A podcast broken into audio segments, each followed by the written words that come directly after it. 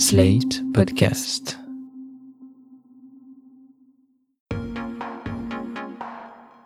On en a un, ou deux, ou plus. Ils sont communs, originaux, chargés d'histoire, hérités d'ancêtres, religieux, inventés.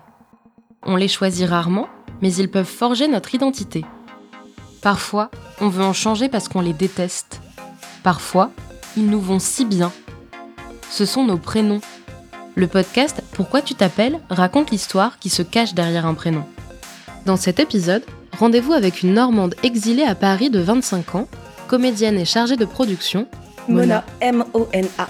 Mona, ça veut dire le souhait, le cadeau. Moi, ce que j'ai noté, c'est que Mona en arabe, ça signifie le désir. Moi, je pense que le désir, ça va un peu dans, ce, dans cette même euh, projection du souhait. Quand tu vois, de, de- de l'espoir, euh, quelque chose qui arrive, euh, dont on a envie. Bah, je trouve que c'est plutôt joli. Ah, mon prénom plus mon nom de famille, ça fait Mona Abou Saïd. Et j'ai toujours eu beaucoup de mal à le dire parce que je trouve qu'avec la répétition de la voyelle A, c'était dur. Mona Abou Saïd. C'est hyper compliqué d'ailleurs pour enregistrer euh, mon annonce euh, vocale de messagerie. Alors, je m'oblige à pas parler assez fort, pas parler trop fort sur le truc. Après, ce que je dis aussi, c'est que Abou Saïd, il me semble que ça veut dire papa heureux. Donc, si on va dans le sens de la signification, tu vois, c'est le désir, le souhait, le cadeau du papa heureux. Je trouve ça mignon. Longtemps, ça a été un truc, euh, enfin, tu vois, moi, j'aurais adoré quand j'étais petite euh, m'appeler euh, Rachel ou Claire Dupont, tu vois, genre de truc hyper, hyper générique, très très simple, qui sortirait moins de l'ordinaire que Mona Abou Saïd, quelque chose qui est tout de suite très connoté. Quoique Mona c'est assez euh, universel, enfin international en tout cas comme euh, comme prénom et pas euh, seulement de conno- connotation ou consonance arabique. Bon, mais maintenant j'en suis très contente. Aux yeux des autres ou aux oreilles des autres, plutôt, ça sonne comment? Bah, il y a toujours la façon dont on vit son prénom et dont les autres le perçoivent, quoi. Enfin, euh, on me dit toujours ah Mona, c'est hyper joli, c'est très original. Je connais personne qui s'appelle comme ça et tout. euh, Ce qui est vrai, et ce qui est assez cool finalement, parce que dans ma classe, il y a jamais eu euh, de Mona. Donc il y a une sorte de critère d'unicité qui est assez chouette. Ce critère euh, d'originalité aussi, il est parfois dur à assumer. Enfin, surtout quand t'es gosse, tu sais comment les les enfants ils peuvent être cruels entre eux, quoi. Et il y avait ce, ce truc, tu connais le dessin animé Mona le vampire? Ah, qui est un super dessin animé, en vrai c'est trop bien tu vois, quand on le voit avec des yeux d'adulte maintenant. Mais quand j'étais plus jeune, c'était euh, à chaque fois quoi, Mona le vampire, Mona le vampire. Et vraiment, je rentrais chez moi après l'école en pleurant euh, parce que on me, on m'affublait de ce, de ce nom quoi. Est-ce que tu sais pourquoi tes parents, ils ont eu envie de t'appeler Mona? Alors au début, ma maman, dans son ventre, elle m'avait appelée Clémentine. Et, euh, et après, ils ont euh, un peu réfléchi et ils voulaient trouver, euh, parce que ma maman est française et mon père marocain, un prénom qui réunisse un peu ces deux cultures là-dedans, tu vois. Et ils se sont mis d'accord sur le, prénom Mona. Alors moi je m'appelle Annie Lostanlen Abou Saïd, j'ai 60 ans, j'habite à Hérouville-Saint-Clair, je suis AESH, en même temps je travaille aussi pour une association de parents d'élèves. Et je suis la maman de Mona. Pendant toute ma grossesse, les gens n'arrêtaient pas de me demander euh, Ah, comment tu vas l'appeler? Comment tu vas l'appeler? etc. Et à la fin ça me gonflait un peu. Donc euh, voilà, un jour j'ai répondu Clémentine. Et tout le monde a cru jusqu'au dernier moment que le bébé allait s'appeler Clémentine. Et en fait, on avait opté pour un autre euh, choix de prénom. En fait, j'ai établi une liste de noms qui pourraient me convenir et convenir à, à Kibir. Je suis Monsieur Abou Zaïd, euh, mon prénom Lakbir, euh, mon âge est de 57 ans, j'habite à Hérouville-Saint-Clair et je suis enseignant. Et je suis le papa de Mona. Et donc euh, moi j'ai choisi Mona parce que ça fait partie de mes origines. Euh, Mona c'est un nom arabe qui dit espoir. C'est tout simplement pour euh, avoir les origines qu'on peut pas nier.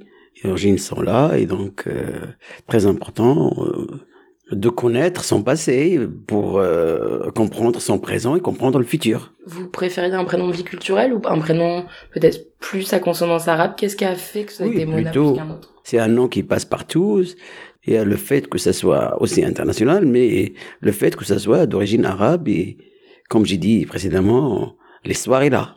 Quand on est parti en vitesse à la maternité, tout d'un coup, je me suis dit, mais attends, on n'a pas choisi de prénom de garçon. Et si il y avait un garçon? Je lui dis bon, on l'appellera et je sais plus, ça devait être un prénom français. Mais vraiment, on avait. Je me rappelle plus. Ouais. Tout ce que je voulais, si c'était un garçon, Mm. c'est que ça s'appelle pas Mohamed, ça c'est sûr. Pourquoi? Mais euh, bon non, pour moi c'était vraiment trop marqué avec euh, par rapport à la religion, trop marqué. Dans toutes les familles, euh, enfin marocaines en tout cas, je pense, euh, je j'irai pas jusqu'à dire euh, du Maghreb. C'est le premier fils, euh, il s'appelle Mohamed. Donc euh, cette espèce de lignée, euh, j'aimais pas ça quoi. Enfin, comme auparavant, tu sais, on appelait le fils, il y avait Paul Ier, Paul II, enfin bon, j'exagère un peu, mais euh, il y avait un petit peu ça, quoi. On appelait par référence au grand-père ou par... euh, Moi, ce qui m'intéressait dans le prénom, c'était qu'on puisse s'y retrouver tous les deux, avec nos deux cul- cultures, et qui est en fait une, euh, une intersection, hein, finalement, qui pouvait être Mona. Et pour revenir sur euh, Mohamed, c'est un prénom qui peut être jugé aujourd'hui comme potentiellement discriminant. Est-ce que c'est quelque chose que vous- auquel vous aviez réfléchi en vous disant Mona c'est suffisamment peut-être international pour que ça lui porte pas préjudice, malheureusement, en France? À l'époque, j'ai j'ai pas vraiment pensé. Maintenant, avec le recul, oui, c'est vrai, effectivement, parce qu'il y a cette histoire avec la religion musulmane, parce que les gens, tout de suite, musulmans terroristes, on va, on va dire les mots, hein. Alors que l'islam, c'est pas tout ça. L'islam, c'est vraiment, c'est vraiment la paix, c'est vraiment, c'est vraiment pas la guerre du tout. Quand euh, j'ai cherché le prénom, j'ai pas pensé à un prénom passe-partout. Pour moi, c'était le rapprochement en fait de deux cultures. Il y avait le besoin d'affirmer euh, euh, les- la rencontre de deux cultures euh, en choisissant ce prénom Mona. Je savais, puisqu'en plus à l'époque on avait des coups de fil, euh, moi je me souviens enceinte avoir eu des coups de fil avec des insultes racistes, euh, etc. Ce qui impressionne quand on est seul, mais en plus quand on porte un enfant, on est encore plus sensibilisé à ça.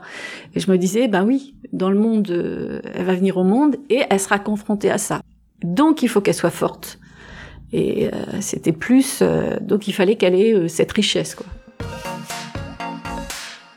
Alors, je déteste quand on m'appelle Momo. Je, je trouve ça horrible.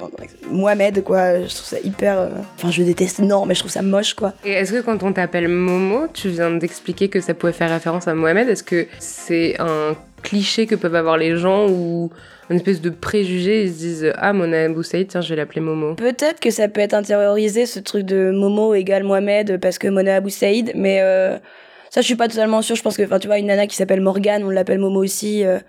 Mais après, c'est peut-être aussi un truc euh, qui, moi, me ramenait à ça, et chose que j'avais pas forcément envie de surligner aussi.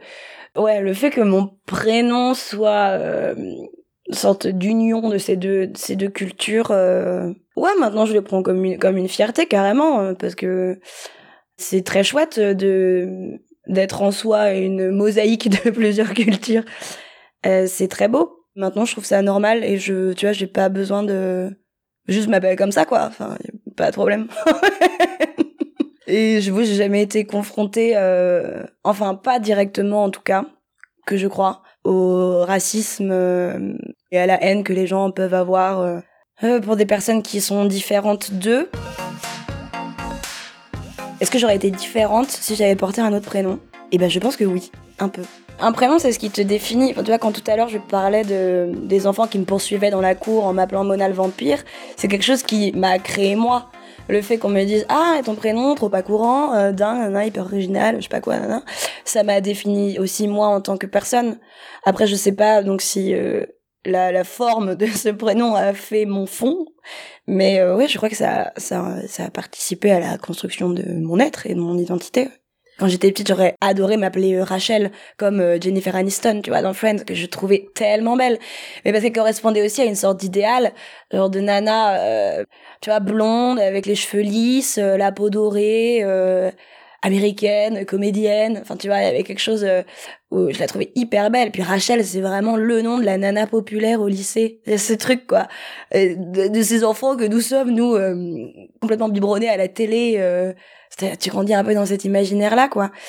Et ouais, genre Rachel, j'aurais adoré, je crois. Mais maintenant, j'adore mon prénom. Je le trouve très cool, je le trouve très beau. et je trouve qu'il me va bien. C'était Pourquoi tu t'appelles un podcast slate.fr par Nina Pareja. Cet épisode vous a plu? N'hésitez pas à nous mettre 5 étoiles, laisser un commentaire et surtout à le partager. Retrouvez l'intégralité de Pourquoi tu t'appelles sur slate.fr et sur votre application de podcast préférée.